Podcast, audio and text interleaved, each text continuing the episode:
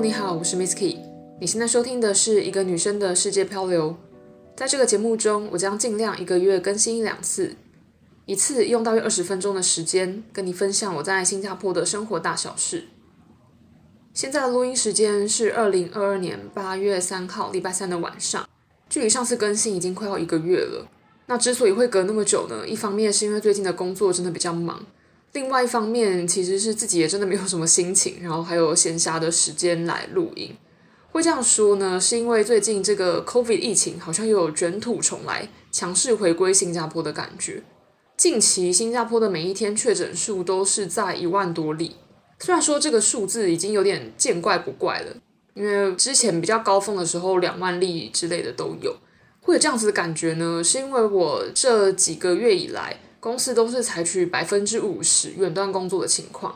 也就是说，我第一个礼拜会进公司上班，然后再隔一个礼拜就可以在家工作，然后再下一个礼拜就是去公司，所以就是单周、双周这样子的轮流。然后每次进公司的时候呢，大概是进两三次吧，每次进去都会宣布说有同事确诊，然后我们就得再回家，不能在办公室多逗留。比如说上一次我还记得我是礼拜五的时候进公司工作。然后早上一大早就还在跟同事讨论东西，在开会。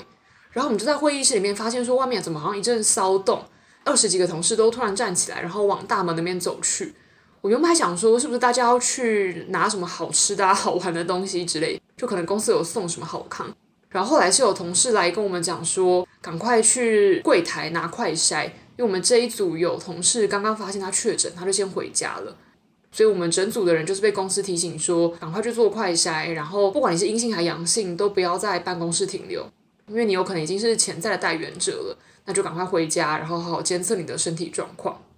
所以这个是前几周发生的情况。然后这一周呢，我们是礼拜一的时候进公司上班，那好不容易进公司，其实大家就会想要一起聊个天呐、然后中午一起吃饭之类的。晚上也吃完饭回到家之后，我主管就在群组说他也确诊了。隔天，也就是礼拜二的早上，我就先回公司去拿电脑，然后把电脑带回家工作，同时间也再去柜台拿了一个快筛，确保说自己目前测试还是阴性的状况。那没有想到呢，到了礼拜二，又有另外一个同事说他确诊了，而且他是属于症状比较严重的那一种，他除了有发烧啊、咳嗽之外，他还会咳出有血的那一种，现在也还在休养当中。所以基本上呢，可以感受到。对我来讲，我就是觉得这个疫情好像离自己越来越近。包括像我是跟房东一起住，虽然是不同的房间啦，可是就是同一个屋檐下。我房东前阵子也确诊了，所以他大概在房间里面自我隔离了六七天左右。然后再来就是组内的同事，我们整个组也才二十几个人，现在已经好多人有确诊过 COVID 了。然后今天早上在跟其他还没有确诊的人开会的时候，也发现很多人在边开会的时候都是边咳嗽。然后也说自己感觉好像有点不太舒服，所以我就想说，我们该不会要整组沦陷了吧？就有点替大家，然后也替自己有点紧张。不过呢，不管这个 COVID 的疫情是怎么样，或者不管这个病例数会不会增加，基本上新加坡政府的立场就是没有要再回去以前那个时候了啦。我想，不管是经济上还是一般的民生上，以往那种要锁国封城，然后不能出去玩的日子，大家可能已经受够了。所以其实现在也没有什么特别管制的措施，大家都还是可以自由的进出新加坡，然后也不需要隔离。那我相信，不管这个病例的情况再怎么样去往上升，应该都还是会维持这样子的政策。所以作为这个新加坡的生活的人们呢，我们也只能自求多福，出门就是一定要戴口罩，然后回家也一定会洗手，好好消毒这样。再来就回归正题，这集主要想要跟大家介绍新加坡的一个离岛，叫做圣淘沙。其实我是在来了新加坡大概一年左右，才第一次去圣淘沙岛。去年四月底来了新加坡之后，其实就一直没有机会去圣淘沙岛，应该说也没有特别想要看什么或玩什么，所以也不会特别想说要跑去圣淘沙的岛上。上一次去已经是先前作为游客的身份来新加坡玩的时候，有去圣淘沙上面的环球影城玩。在介绍圣淘沙的吃喝玩乐之前呢，先来介绍一下圣淘沙这个岛。这个圣淘沙岛呢，它基本上的面积非常的小，就是只有五平方公里。台湾的小琉球是六点八，所以相较之下，圣淘沙还是小一些的。不过还是有跟小琉球差不多的地方啦。第一个就是圣淘沙岛本身也是有一些居民的，第二个是岛上的观光产业也蛮丰富，吃喝玩乐都有，会是一个新加坡人假日啊会去那边玩的地方。这个圣淘沙岛呢，英文叫做 Sentosa，它其实也是马来语啦。这个 Sentosa 在马来语的意思就是叫做宁静，但其实最早的时候，圣淘沙原名叫做绝后岛，绝后就是空前绝后的那个绝后。它的马来语是 Pulau Blanca Mati，我这个发音想必不是纯正的马来语，大家就参考看看就好。这个意思呢，Pulau 的意思就是岛屿，所以其实新加坡有很多的离岛，比如说 Pulau Ubin 就是乌名岛，它也是马来语的拼音。然后第二个字叫做 Blanca，或者是 Blancan，我我不确定，它的意思应该就是英文的 behind，就是在后面的意思。那第三个字叫做马蒂，马蒂的意思是马来语的死亡。所以这个 Pulau Blanka Mati 在翻成中文之后，就会是在死亡后面的岛屿。那后来就是有人把它翻成绝后岛。在早期，也就是第二次世界大战的时候，这个岛屿呢，其实是作为英国的军事要塞。为什么会是英国在这边呢？其实是因为在二战的时候，马来西亚还是被英国统治的嘛。然后那个时候的马来西亚也包括新加坡这块地方。所以其实这边等于说，整个马来西亚加上现在新加坡的地方，就都是英国人统治的。那他们就有在这边盖了一些炮台，主要就是想要防御南方海上的一些攻击。因为那个时候英国人就是想说，日本人可能会从南部开始登陆，然后开始攻打新加坡跟马来西亚的这块地方，所以他们当时才决定在南方的这个圣淘沙岛屿部署一些火力作为防御。不过后来日本人其实是从北方开始占领新加坡了。所以他们当初的安排算是有点失策了。那回到圣淘沙这一块岛来讲，圣淘沙虽然面积不是太大，刚刚讲它就是只有五平方公里嘛，但其实它的整条海岸线算是蛮长的。严格说起来呢，圣淘沙算是有三块比较主要的海滩，分别叫做 Siloso、Tanjong 还有 Palawan。这个 Siloso 它的马来文的意思就是石头、岩石。然后 Tanjong 也是马来文，它的意思是峡湾。其实，在新加坡的捷运站啊，或者一些路名、一些地区，都还是有 Tanjong 这个字。我觉得一方面可能就是因为，毕竟新加坡以前是被马来西亚统治嘛，所以其实在生活当中很常会出现一些马来语。然后另一方面可能跟地形有关，比如说 Tanjong 的意思是峡湾，那其实新加坡就是一个四面环海的小岛屿嘛。所以也会有一些地形上，比如说峡湾啊，或者小山丘，或者是小丘陵之类的，它就会有一些马来语相关的发音。像是新加坡有比较稍微有山的地方，说山可能有点稍微牵强啦，就是比较高的地方。因为新加坡最高的山，新加坡全国最高峰也才一百六十三、一百六十七公尺吧，比上山还要矮。那他们那个地方呢，叫做 Bukit Timah。这个 Bukit 的意思在马来文里面就是山，所以你可以看到在地形上也是有蛮多马来语的词汇是持续的保留在新加坡的地名啊或者一些地点里面。第三个在圣淘沙的海湾叫做 Palawan，中文你可以把它直译成巴拉望。其实菲律宾有一个叫做巴拉望的岛屿，不过它的拼法好像不太一样。那这边这个圣淘沙的 Palawan 的意思呢，在马来文来说是英雄战士的意思。所以，反正新加坡这三个海湾就分别叫做 Siloso、Tanjong 跟 Paraw。那这三个海滩都是可以进去的。然后，如果去那边看的话，也会发现很多人在沙滩上打排球啊、晒太阳，或者下去玩水。但我觉得蛮特别的点就是，它整个海滩可以玩水的范围其实不大，因为其实新加坡是一个非常经济导向的国家，应该说它的仰赖进出口嘛。所以其实，在海边玩的时候，你可以看到远方就是很多大的渡轮。当然，它的港口会在别的地方啦，可是你就会看到附近有很多的船只来来去去的。所以这个就导致呢，一来就是人们可以真正去游泳啊、玩水的地方不太多；二来呢，就是海水也真的没有很干净。如果你是一个在台湾有常常去海滩的人，呃，我举个宜兰的乌石港为例子好了，乌石港也是一个蛮多人会去那边玩水啊、冲浪的地方。相较之下呢，乌石港的这个海滩虽然人很多，但是那个海水相较之下还是非常的清澈的。可是你回到新加坡的圣淘沙的海滩来看的话，那个海水你真的有点难用清澈来形容它。就当然你手脚踏进去，你还是可以看得到你的手脚，但它就是很明显的沙比较多啊，然后也比较污浊一点，所以不会真的有那种很接近大自然的感觉。你顶多可能可以用凉爽哈、凉快来形容这个去海滩的经验。但我相信应该不会有人说哦，好，到了一个湛蓝的海岸，或者有种很清新的感觉，回归大自然。我个人觉得，应该任何台湾人去圣淘沙都不会有这样子的感觉。那虽然是这样说呢，也不代表说这个海滩或者是圣淘沙不值得一去，因为其实圣淘沙的岛上有陆海空三种娱乐都有，也就是说，不管你喜不喜欢玩水，你都还是可以找到自己喜欢的娱乐或者是喜欢的活动。以陆上来说的话，最简单的当然就是你可以在沙滩上散步啊，晒太阳。那另外也蛮多人会在海滩附近去慢跑运动的，虽然岛上的人很多，不过也蛮多人会在那边滑板或者是骑脚踏车。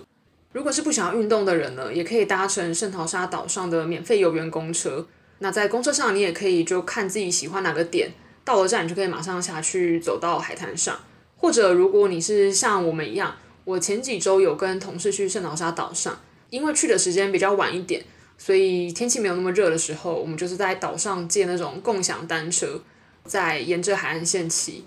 虽然说人有点多，要避开一些行人是有点困难，但我觉得整体来讲，因为气温算是蛮舒爽的。然后不知道为什么新加坡的海滩好像那个咸味也不会那么重。就比如说你在台湾去海边，很容易头发就打结啊，然后或者是脸上就是有那种很咸咸的感觉。但我觉得新加坡好像没有那么严重。所以整个骑乘的体验算是蛮舒服的。那如果是比较喜欢刺激啊，或者是空中体验的人，圣淘沙岛上也是有相关的游乐设施可以享受。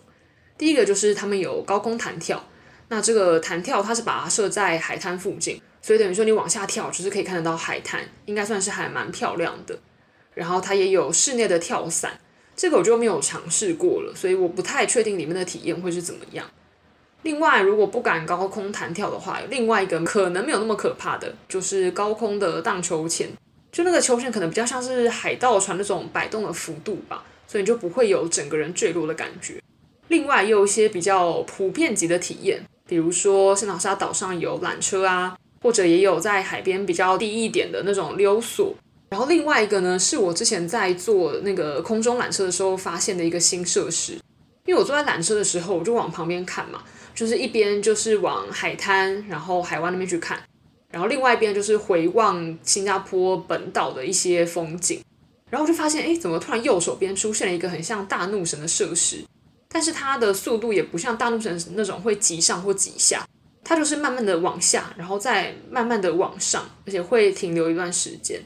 那后来我才发现说，原来那个东西呢，它是空中的酒吧。还蛮有趣的，就是它是一整圈的椅子跟一个小桌子，所以它的搭乘方式就是你先在一楼买那个门票，门票就会附加有一些简单的轻食或者是酒，你就可以买了酒，然后把它带到你的这个大怒神的座位上面。坐了之后呢，它等那个人满了，然后它有固定的时段，比如说可能半小时啊，四十分钟有一班。那这个时间到之后呢，它就会把这些买票的乘客给载上去。所以你就可以在这个空中边喝酒边跟朋友聊天，然后边俯瞰附近的风景。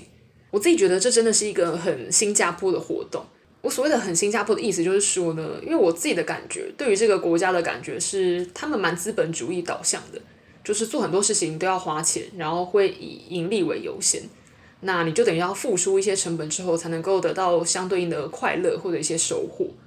第二个就是需要的空间跟成本都蛮小的。等于说，这个设施的占地面积其实并不大，因为它用的主要是垂直的空间嘛，不是水平的，它不用太大的腹地去做这件事情。所以我觉得这两个元素加起来就是很新加坡的游乐方式。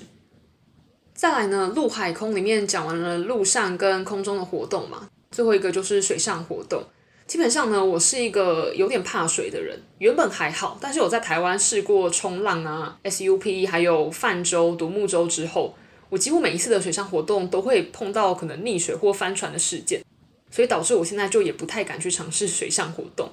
刚好，其实新加坡也不是一个水上活动太多样化的地方。我不确定是受限于地形，还是有什么海流的一些特征之类的。新加坡周围基本上是一个不太有海浪的地方，所以其实冲浪的人没有办法在新加坡好好的享受这个活动。像我周围，如果有一些朋友想要冲浪或潜水的话，基本上都会往马来西亚或者是其他的东南亚小岛去跑。然后游泳的话，可能也不太适合，应该说可以，但是不会太推荐，就是像我前面讲的，我觉得海滩的海水并不是到非常的清澈。然后要 SUP 的话，稍微可以，SUP 就是 stand up paddling 嘛，就是你可以站着去划桨。可是因为前面也有讲，就是圣淘沙的岛屿的腹地面积比较小一点，就是你在海湾附近可以简单的去游泳啊、玩水 SUP。可是再远一点就会有一些游轮或者是有一些货轮，等于说你可以行动的海域面积也不大啦，就不像在台湾，你在那个宜兰啊或者是北海那些地方去 SUP 的时候。你还可以到附近去看一些景点，或者到稍微外海的一点地方去继续的划船。那新加坡的话是没有办法这样子的。然后另外我有看到有一组设施，我觉得蛮酷的。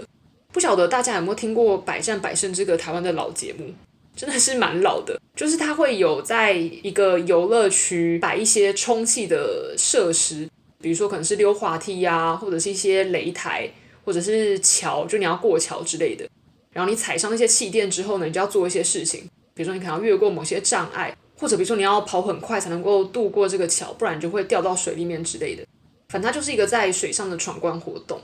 我之前也有其他朋友，他们的公司的 team building 就是去做这个类似百战百胜的东西，然后他说是虽然蛮耗体能，但蛮有趣的，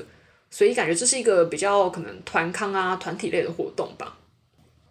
讲完了陆海空三种游乐的方式呢，再来提一下岛上的交通，基本上就是可以在海滩附近去散步，或者是岛内有游园的公车可以搭。那另外的话，岛上也是有一些共享单车，或者也有一些租脚踏车的地方。另外就是圣淘沙的岛上也有缆车，那这个缆车有分两种，一种是横跨新加坡本岛跟圣淘沙岛的，然后另外一种是在岛上本身，他们也有自己的缆车。所以就是大致上是这几种交通活动。可是基本上，它的游览方式可能比较不像台湾的离岛。比如说，像台湾的离岛，应该就是会主打有一些环岛公车啊，或者是环岛公路，是让你可以看遍整个岛屿的嘛。可是其实，在圣淘沙岛上面，主要大家就会集中在靠近海滩的某个地方。然后另外一个区块呢，其实比较多是当地的居民在住，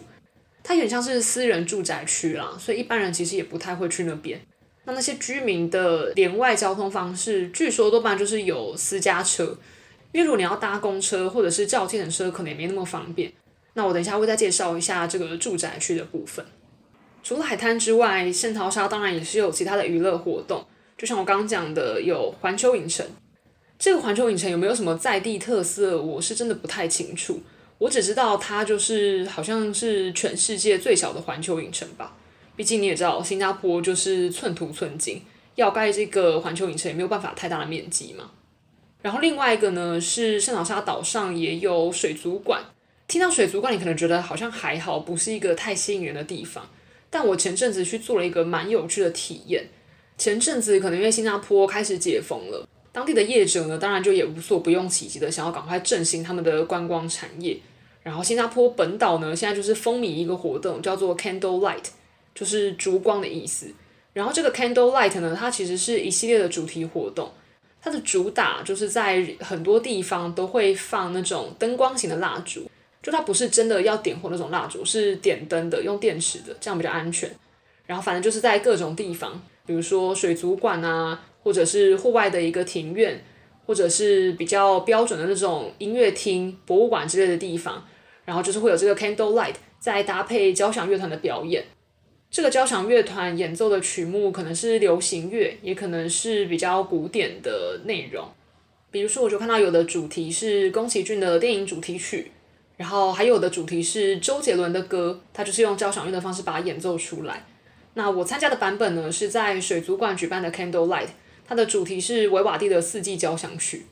我其实本身并不是一个了解古典乐的人，然后也没有听过交响乐。也完全没有去过，比如说像台北那个中正纪念堂的两厅院那种，那纯粹就是因为好奇，然后朋友揪我，我就去了。去了之后呢，我觉得这算是一个蛮有趣的行程。一方面呢，它就是在晚上，我们好像是七点左右入场吧，就是你可以先逛一下水族馆里面，然后进去之后呢，你就是在一个算是全萤幕，你可以想象的像是 IMAX 的感觉。只是那个 IMAX 的画面，你要把它想象成是整屏的水族馆的水族箱，等于说你就可以看到有红鱼啊，然后热带鱼在那边游来游去的，整个深蓝色这个画面就真的好疗愈，然后觉得好平静。然后再来就是有四人的这个四重奏乐团，他们就进场，然后就开始弹奏维瓦蒂的四季交响曲。整个过程大概一个小时，然后这个四季交响曲就是分成春夏秋冬嘛，所以每一段大概就是十到十五分钟，所以你就是懂音乐的人就可以欣赏音乐。那像我这个是比较外行人，我就是体验那个氛围，然后就可以边听着那个音乐的节奏，然后边搭配后面那个荧幕，就可以看到有些鱼在那边游来游去啊，然后整个很平静、很和缓的感觉。我觉得那个体验蛮好的，然后当下也真的会有一种很平和、很沉静的感觉。我觉得算是一个很适合下班舒压的体验吧。而且脚边就是有很多几百个甚至几千个那种电池型的蜡烛，我觉得整个氛围就是被营造的蛮典雅，然后也蛮有气质的，算是帮我们添加一点文艺气息的一个活动吧。讲完了这个岛上的娱乐之后呢，最后就来提一下我刚刚提到的住在圣淘沙岛上的人们。其实，在圣淘沙呢，基本上它的西边比较是我们游乐的地方。然后东边呢，就是比较偏向私人住宅的地方。据说呢，它在这个周边大概是有两百多栋的私人住宅。然后这个住宅区呢，当地人就是把它称作叫做 Sentosa Cove，算是一个超级高级住宅区。我是因为好奇，就跑到新加坡比较有名的租房网上面去查了一下当地的行情，然后就发现说这个豪宅啊，它是六房六卫，就是六个房间，然后有六个厕所这样子。那至于有没有其他什么游戏间啊，或者是阳台什么，这个我就没有那么清楚。基本的东西组合起来，大概会有两百多平，月租要价六万新币，折合台币就是一百二十万。那如果你想要买下这个地方的话呢，它的行情大概是在两千万新币左右，也就是四点五亿台币。所以我刚说私人高级住宅区这个用资应该没有太过浮夸吧。因为这个东西应该也算是在台北那种信义计划区的第一手豪宅的价钱了。那这个整个圣淘沙岛呢，当然我不确定是不是行情都那么高，可是一定不会到太低。因为不管是你跟当地人啊，或者是跟在新加坡工作比较久的台湾人聊起来，大家都说圣淘沙就是有钱人住的地方。那我看了一下网络上的资料呢，据说这个岛上居住着六千多个居民，然后还蛮多比例都是外来的工作者的。那我在想，可能也是有一些外派过来的人啊，或者是拿的薪水比较好的一些那种国际办公的人士，他们才能够买得起这么厉害的房子吧。但反正呢，新加坡就是一个这么特别的地方，就是虽然这个岛屿面积很小，不管是本岛还是这个圣淘沙岛，面积其实都不大，但有钱人真的是比我想象中还要多很多，而且比我想象中的有钱很多，就觉得还蛮不可思议的。那今天呢，主要就是想要简单的跟大家聊一下圣淘沙这个岛屿的一些小小的简单的历史，还有当地的陆海空娱乐有哪些，以及简介这一个非常昂贵的 Sentosa Cove 的这个别墅区。如果之后你有机会来新加坡玩呢，或许可以拨个半天一天的时间到圣淘沙岛来逛一逛。那除了圣淘沙岛呢，其实新加坡还有其他的小离岛，比如说像我最前面讲的 Pulau Ubin 乌敏岛。还有一些其他面积比较小的岛屿，我之后如果有机会去玩的话，也可以再录一集跟大家分享。那如果你有任何问题的话呢，都可以到 Instagram 或者是写信联络我。寻找我的方式呢，就是一来你可以在 Instagram 搜寻一个女生的世界漂流，或者是搜寻 Travel Miss Key。当然，你也可以写信到 Travel Miss Key at gmail.com。Travel 就是旅行那个 Travel，Miss Key 就是 M I S K Y。travelmisskey at gmail.com。那这集就先录到这边喽，拜拜。